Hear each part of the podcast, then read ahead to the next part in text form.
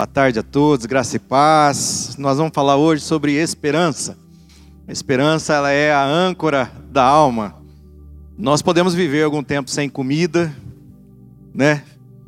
Se você assim como eu tem um pouquinho mais de reservas de gordura, dá para viver um pouquinho mais ainda, né? Nós podemos viver um pouquinho de tempo sem água, até alguns minutos sem respirar. Mas vou dizer uma coisa para você: você não pode viver sem esperança. Você não consegue viver sem esperança. Nós precisamos de esperança hoje, agora. Você pode viver sem algum conforto, você pode viver sem um carro, talvez uma casa bacana, mas nós não podemos viver sem esperança. Não tem jeito.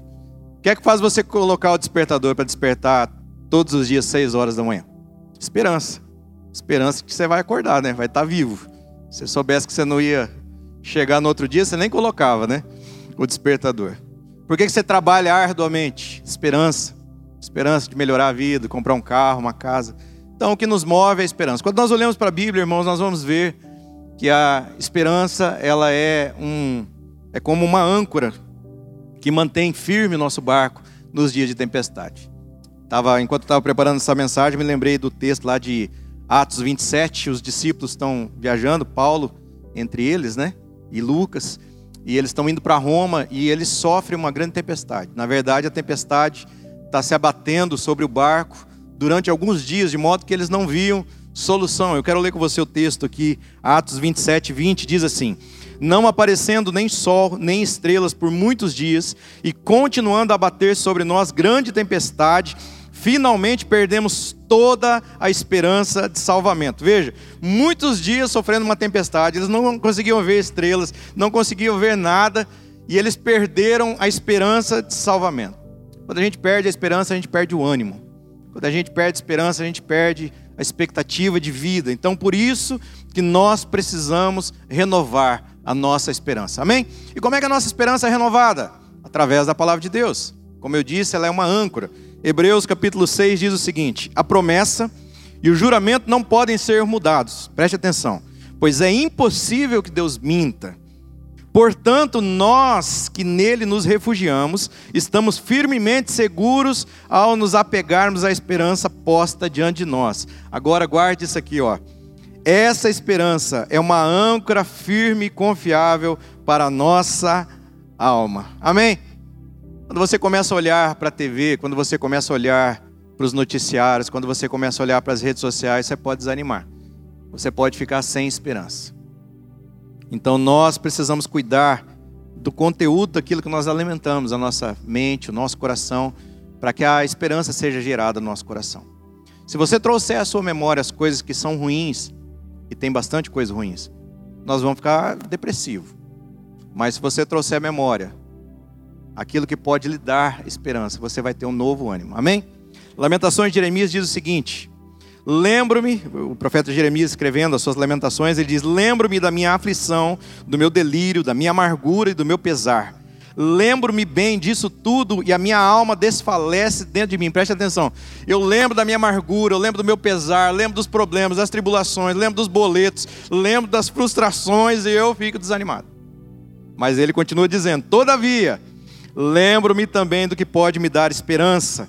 Graças ao grande amor do Senhor é que nós não somos consumidos, pois as suas misericórdias são inesgotáveis. verso 23: Renovam-se cada manhã, grande é a tua fidelidade. Digo a mim mesmo: a minha porção é o Senhor, portanto nele porei a minha esperança. Amém? Nesse texto aqui, Jeremias destaca cinco coisas que podem nos trazer esperança. Então, em primeiro lugar, se você vai anotar aí, para renovar a sua esperança, lembre-se do amor inabalável de Deus. O amor inabalável de Deus. Deus tem por nós um amor inabalável, um amor incondicional. O que, que significa isso? Significa não, não importa o que você faça, não, não existe nada que você possa fazer para Deus te amar mais. E não existe nada que você possa fazer para Deus te amar menos. Deus te ama do jeito que você é. Não significa que ele tolera os teus erros. Não significa que ele aprova as coisas erradas que nós fazemos. Mas é um amor incondicional. Ele não deixa de nos amar. E isso tem que gerar esperança no nosso coração. A implicação prática aqui é que quando nós temos este amor incondicional de Deus, nós sabemos que Ele nos ama e que Ele vai cuidar de nós, porque quem ama, cuida. Amém? Lamentações 3,22 diz: Graças ao grande amor do Senhor é que nós não somos consumidos, pois as suas misericórdias são inesgotáveis. Amor incondicional de Deus. Eu tenho um filho de 5 anos, o Gabriel. Ele é um menino muito esperto, muito inteligente, e é muito bonito, que puxou para a mãe dele. Mas ele é pouquinho assim também é, ativo demais. Então tem coisas que ele faz que eu não gosto. De verdade, às vezes eu detesto o comportamento dele. Esses dias ele estava pulando no sofá, minha sogra estava em casa, pulando um sofá para o outro, de repente ele jogou uma teia assim, imaginária, e saltou na cabeça da minha sogra. Quase matou ela. E eu falei, meu Deus do céu, né? É, são coisas que ele faz, que, mas ele é uma criança, ele, ele fez cinco anos agora. Eu não gosto do comportamento às vezes, mas eu amo ele com toda a paixão do meu coração. Às vezes Deus não gosta muito do nosso comportamento também. Mas o que define a gente, irmãos, não é o nosso pecado. O que define a gente é a nossa paternidade. Amém? Então não é aquilo que nós fazemos, mas é aquilo que nós somos. Nós somos filhos amados de Deus. Sabe qual é o problema? O problema é que às vezes nós medimos o amor de Deus com as bênçãos. Deus me ama na medida que eu sou abençoado. Então, se eu recebo um carro, Ele me ama. Se eu recebo uma casa, Ele me ama. E não. Às vezes não tem uma, uma coisa não tem nada a ver com outra, porque eu amo muito meu filho, mas eu não dou tudo que ele quer. E muito pelo contrário. Às vezes eu, eu deixo de dar coisas porque eu sei que o, o, o, a responsabilidade do pai também é proteger e cuidar. E nós ligamos muitas vezes, então a gente acha que se Deus está abençoando, então amém, então Ele nos ama. Se Ele não está abençoando, Ele não, não. Ele nos ama, irmãos, preste atenção, não é por aquilo que Ele é, dá para nós como bênção, mas Ele demonstra o seu amor por nós, pelo fato de ter entregado, ou ter entregue o seu filho para morrer em nosso lugar. Amém? Olha o que a palavra de Deus diz: Mas Deus demonstra seu amor por nós. Cristo morreu em nosso favor, quando ainda éramos pecadores. Essa aqui é a prova do amor de Deus. Jesus morreu por nós quando nós ainda éramos pecadores. E quando nós lemos depois a continuação do texto, lá em Romanos, vai dizer o seguinte: é, aquele que não poupou o seu próprio filho, mas o entregou por todos nós, como não nos dará com ele e de graça todas as coisas? Ou seja, aquilo que custa para Deus, ele deu, que é o filho. Na medida que ele deu aquilo que custava para ele, como ele não vai dar todas as coisas para nós? Ele vai dar tudo que nós precisamos. E o texto continua dizendo, não vai aparecer aqui no telão, mas eu quero ler. Quem fará alguma acusação contra os escolhidos de Deus? É Deus quem os justifica. Quem os condenará foi Cristo Jesus quem morreu e mais, que ressuscitou, está à direita de Deus e também intercede por nós. Quem nos separará do amor de Cristo será tribulação, angústia, perseguição, fome, nudez, perigo, espada. Mas em todas essas coisas somos mais do que vencedores por meio daquele que nos amou. Porque eu estou convencido de que nem morte, nem vida, nem anjos, nem demônios, nem presente, nem futuro, nem quaisquer poderes, nem altura, nem profundidade, nem qualquer outra coisa na criação será capaz de nos separar do amor de Deus que está em Cristo Jesus. Amém? Não há crise que separe você do amor de Jesus. Não há nada que separe você do amor de Deus que está em Cristo Jesus. Amém? Isso deve gerar esperança no teu coração. Segundo lugar, para renovar a sua esperança, lembre-se da misericórdia infalível de Deus. Deus é misericordioso. A sua misericórdia é um atributo divino que nos livra da condenação. O mesmo verso 22 diz assim: Graças ao grande amor do Senhor é que nós não somos consumidos, pois as suas misericórdias são inesgotáveis. Amém? Você sabe qual é a diferença entre graça e misericórdia? A graça é o Senhor nos dar aquilo que nós não merecemos. Nós somos salvos pela graça. Nós não merecemos, não depende da nossa performance, depende de Jesus. Mas a misericórdia nos livra daquilo que nós merecemos. Quando nós merecemos o castigo, então Deus tem misericórdia sobre as nossas vidas. Uma vez eu eu agora estou falando com meu filho arteiro, lembrando que eu também fui um menino muito arteiro, né? E eu lembro que eu fiz uma arte uma vez, e minha mãe falou assim: quando teu pai chegar, você vai apanhar. Porque você não poderia ter feito isso. E eu lembro que estava um calor terrível, e aí, pensando na ingenuidade da criança, disse: Bom, quando meu pai chegar, eu vou apanhar. Então o que, que eu fiz? Coloquei uma calça de moletom, depois uma calça jeans e coloquei um shorts por cima. Disse: Bom, se eu apanhar, pelo menos não vai doer muito. Quando meu pai chegou, ao invés dele me bater, ele riu. E naquele dia eu aprendi qual é o significado de misericórdia. misericórdia. É quando a gente merece o castigo e, e Deus dá risada para nós. Deus sorri para nós. Misericórdia. Irmão, se você está aqui nessa, nessa tarde, vivo, respirando, quem está vivo aí? Deixa eu ver. Aí, tem uns dois ou três que não estão, mas a maioria está. Se você está aqui nessa tarde, está vivo, está respirando, irmão, é misericórdia de Deus. Amém? É graça de Deus, é bondade de Deus. Olha o que a palavra do Senhor nos diz aqui em 1 Pedro 1,3. Louvemos ao Deus e Pai do nosso Senhor Jesus Cristo, por causa da sua grande misericórdia. Ele nos deu uma nova vida pela ressurreição de Jesus Cristo. Por isso, nosso coração está cheio de uma esperança viva. Veja que a misericórdia do Senhor não apenas nos livra da morte, como gera em nós vida. E essa vida que Ele gera em nós, gera em nós também uma esperança viva. Terceiro lugar, para renovar sua esperança nessa tarde, lembre-se da grande fidelidade de Deus. A fidelidade de Deus é o amor leal dele. A fidelidade de Deus é, é a constância dele, a despeito da nossa infidelidade, a despeito da nossa. É, é, muitas vezes nós somos tão imaturos, fazemos coisas erradas, mas Deus não. Deus ele permanece fiel. Deus é fiel. Então é isso que traz esperança para o nosso coração. Verso 23 diz assim: Elas renovam-se a cada manhã, grande é a tua fidelidade. Agora, por que, é que nós devemos confiar na fidelidade de Deus? E por que é que confiar na fidelidade de Deus gera esperança no nosso coração? Sabe por quê? É porque Deus não é genioso. É porque Deus não é bipolar. É porque Deus não é um Deus que fica mudando de humor, ele não é descontrolado, ele não é temperamental ele não é emotivo, ele não é impulsivo, né? Imagina se nós servíssemos um Deus que fosse um Deus temperamental, impulsivo. Então a gente errava lá, Deus falava com o anjo, o anjo, vai lá, tira o nome dele do livro da vida, paga, paga, paga. Daí a gente pede perdão, ele fala, pode escrever de novo, escreve de novo agora. Não. Deus é fiel, irmãos, amém? Ele é fiel. Tudo aquilo que ele prometeu vai se cumprir na nossa vida. Vai se cumprir na nossa vida. Eu estou dizendo aqui nessa tarde uma palavra de esperança para o teu coração.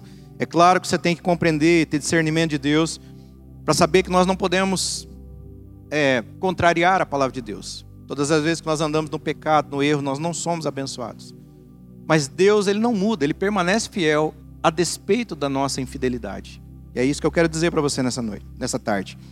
Ah, Hebreus 10, 23 diz assim: Apeguemos-nos com firmeza à esperança que nós professamos, porque aquele que prometeu é é fiel. Aquele que prometeu é fiel. Então, você tem que se apegar com firmeza à esperança que você crê, porque aquele que prometeu é fiel. Deus não é inconstante, ele não muda, ele não varia, ele é aquilo que é, nada pode mudar a essência dele. Olha o que está escrito em 2 Timóteo 2,11. Esta palavra é digna de confiança. Se morremos com ele, também com ele viveremos. Se perseveramos, com ele também reinaremos. Se o negamos, ele também nos negará. Se somos infiéis, ele permanece, pois não pode negar-se a si mesmo. Nós podemos confiar em Deus porque ele é fiel. Nós podemos confiar no amor leal dele. Nós podemos confiar nas suas promessas, porque aquele que prometeu é fiel para cumprir. Amém?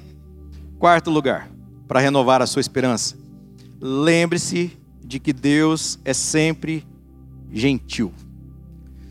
Nós estamos vivendo um tempo agora de ódio, tempo de ira, um tempo de polarização, não só política, mas ideológica, tempo de intolerância. E muitas vezes nós confundimos e achamos que Deus também é assim. Muitas vezes nós pensamos também que Deus é rude, grosseiro, agressivo, abusivo, como as pessoas são.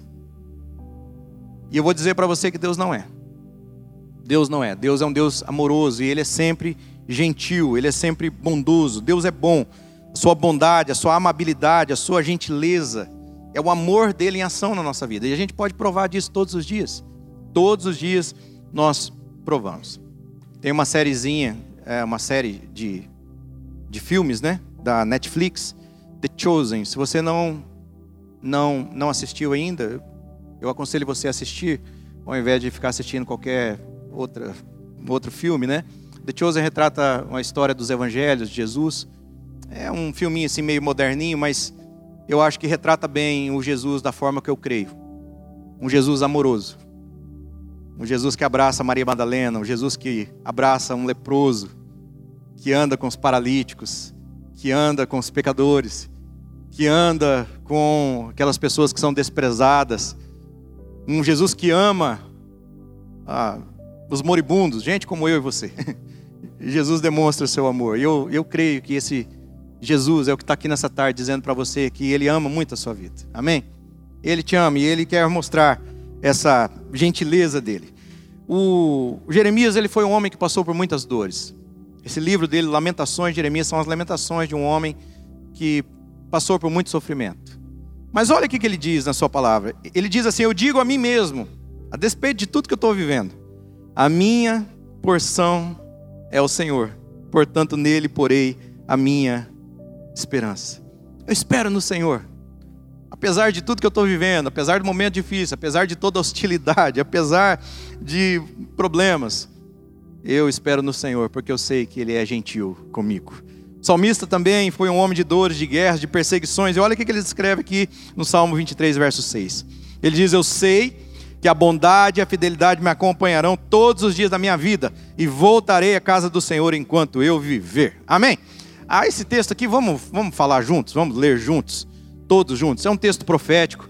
Eu gostaria que você lesse aí, enche o teu, teu pulmão de ar e vamos ler juntos. Vamos lá? Sei que a bondade e a fidelidade me acompanharão todos os dias da minha vida e voltarei à casa do Senhor enquanto eu viver. Você pode ser ridicularizado, você pode ser desprezado, você pode ser esquecido, você pode ser abandonado, você pode ser cancelado, né? Tá na moda agora. Você pode perder seguidores nas redes sociais, mas tem dois seguidores que você não vai perder: a bondade e a fidelidade do Senhor vão seguir você todos os dias da tua vida. Como dois cães perdigueiros, eles vão seguir você. Eles vão, quando você sair da cama, quando você sair da sua casa, a bondade e a fidelidade do Senhor te acompanharão. Você pode ter certeza que você está guardado no amor de Jesus. Amém? Então, em quinto lugar, para renovar a sua esperança, lembre-se de que Deus dá uma esperança que é real. Se você colocar a sua esperança no salário, no status, no sucesso, no poder, posses, popularidade, qual, qualquer uma dessas coisas vão te frustrar. Quando você coloca a tua esperança, às vezes, na economia, no governo, quando você coloca a sua esperança, a sua expectativa no patrão, ou no advogado, ou no gerente do banco, em algum momento você vai se decepcionar. As circunstâncias mudam, as eras mudam, as estações mudam, tudo muda. O único que não muda é o nosso Deus, amém? Então é nele que você tem que colocar a sua esperança. É nele, ele é a esperança real. A gente tem esperança e expectativa de que as coisas corram bem, mas a nossa esperança tem que estar em Deus. Amém? Verso 24 ele diz assim: Digo a mim mesmo, a minha porção é o Senhor, portanto, nele, em Deus, em Jesus, eu porei a minha esperança. É nele que eu vou colocar a minha esperança, é minha expectativa. É nele, eu vou confiar nele, porque eu sei que ele não muda, eu sei que ele é fiel. Eu sei que tudo aquilo que ele prometeu vai se cumprir na minha vida. Agora, o que, que acontece quando nós colocamos a nossa esperança em Deus? Quero ler com você um texto de Jeremias 17, 7 e 8, diz o seguinte: Feliz é quem confia no Senhor e cuja esperança é o Senhor. Sua esperança é o Senhor? Amém. Ele diz assim: é como uma árvore plantada junto ao rio, com raízes que se estendem até as correntes de água não se incomoda com o calor, suas folhas continuam verdes, não teme os longos meses de seca, nunca deixa de produzir frutos. O que, que acontece quando nós colocamos a nossa esperança em Deus? Eu alistei aqui. Primeiro, nós somos felizes. Porque a nossa felicidade é uma felicidade que não depende das circunstâncias. Felicidade não é ausência de tristeza ou ausência de sofrimento. Felicidade é a presença de Deus em nós. Amém? Na medida que você é cheio da presença de Deus, a gente fica triste em alguns momentos, mas é a felicidade, a felicidade atônica da nossa vida. Segundo, o que acontece quando nós colocamos a esperança em Deus? Nós somos seguros. Ele está dizendo que é como uma árvore plantada junto ao rio. É uma árvore segura, é uma árvore que tem raízes profundas. É uma árvore que não é abalada pelas tempestades. Nós somos seguros. Nós estamos seguros. Ele diz assim que não teme quando os longos meses de seca vêm. Você não fica temeroso. Você confia em Deus. Então, somos felizes, somos seguros, somos saudáveis. Suas folhas estão sempre verdes. E aqui eu quero dizer para você a metáfora que, que o Senhor usa nessa palavra. Como uma árvore plantada junto a, aos ribeiros de, de, de águas. As suas folhas estão sempre verdes. Quando nós falamos de árvore na Bíblia, de, de folhas verdes, não é apenas pensando em você, mas pensando que você é uma árvore. As suas folhas estão sempre verdes, estão sempre prontas a abrigar pessoas do calor na, na tua sombra, as sombras da, das tuas folhas. Essas folhas também servem como remédio. Então Deus está levantando você para ser também um lugar de abrigo para as pessoas, em nome de Jesus. Amém? E está dizendo também que nós somos confiantes, Ele não teme ah, os longos meses, não teme más notícias, né? E, em último lugar, nós somos produtivos. Nunca deixa de produzir frutos. Se a tua esperança está em Deus, você nunca, nunca deixa de produzir frutos. Lembre-se, para renovar ou para reativar né, a sua esperança. Lembre-se, lembre-se do amor inabalável de Deus. Deus te ama do jeito que você é, incondicionalmente. Não significa que Ele tolera os nossos erros, significa que Ele nos ama e que ah, nós não somos a, o nosso pecado, nós somos filhos amados de Deus. Você precisa lembrar disso. Segundo, lembre-se da misericórdia infalível de Deus. Se você está aqui nessa tarde é por causa da misericórdia do Senhor. Terceiro, lembre-se da grande fidelidade de Deus. Deus não muda. E aquilo que ele prometeu, pode passar o tempo que for, vai se cumprir na tua vida. Quarto, lembre-se que Deus é sempre gentil, ao contrário das pessoas que às vezes ah, nós sofremos hostilidade, né? Mas Deus não, Deus é sempre gentil. E quinto lugar, lembre-se de que Deus nos dá uma esperança real. Qualquer outra coisa que você colocar esperança neste mundo, você vai se frustrar. Mas quando colocamos em Deus a nossa esperança, você pode estar certo de que você vai ser abençoado em nome de Jesus. Amém? Queria orar com você, se você puder, fique de pé, feche seus olhos. Eu espero sinceramente que essa palavra anime o seu coração como animou o meu. Eu espero sinceramente que o Espírito Santo fale ao teu coração para que você saia dessa tarde aqui renovado. Senhor, eu oro, Pai, pelos meus queridos irmãos e irmãs nessa tarde. A nossa esperança está em Ti, Jesus. Nós confiamos em Ti. E quando nós colocamos a nossa esperança, quando nós depositamos a nossa esperança no Senhor, nós nos tornamos pessoas alegres, felizes, porque a Tua presença se manifesta na nossa vida a despeito de toda a crise que nós enfrentamos. Nós somos seguros, nós somos confiantes, nós somos frutíferos. E eu te peço, Pai, nessa tarde, que o Senhor nos ensine a colocar a nossa esperança no Senhor, a depositar toda a nossa esperança no Senhor. A esperança que nós falamos nessa tarde é como uma âncora que mantém o nosso barco seguro, mesmo no meio da tempestade. Talvez existam aqui alguns irmãos e irmãs que estão sendo assolados por tempestade, jogados de um lado para o outro.